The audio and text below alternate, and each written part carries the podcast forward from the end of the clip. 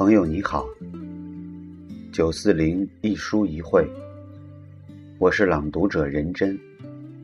今天我为你读一百岁感言节选。上苍不会让所有幸福集中到某个人身上。得到爱情未必拥有金钱，拥有金钱未必得到快乐，得到快乐未必拥有健康，拥有健康未必一切都会如愿以偿。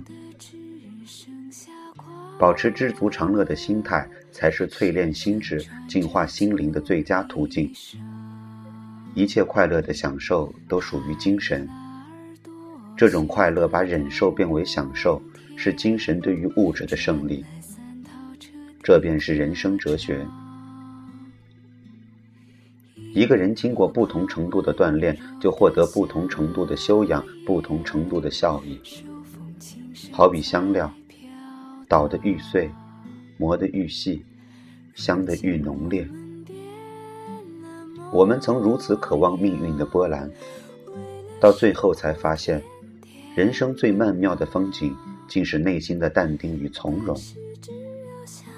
我们曾如此期盼外界的认可，到最后才知道，世界是自己的，与他人毫无关系。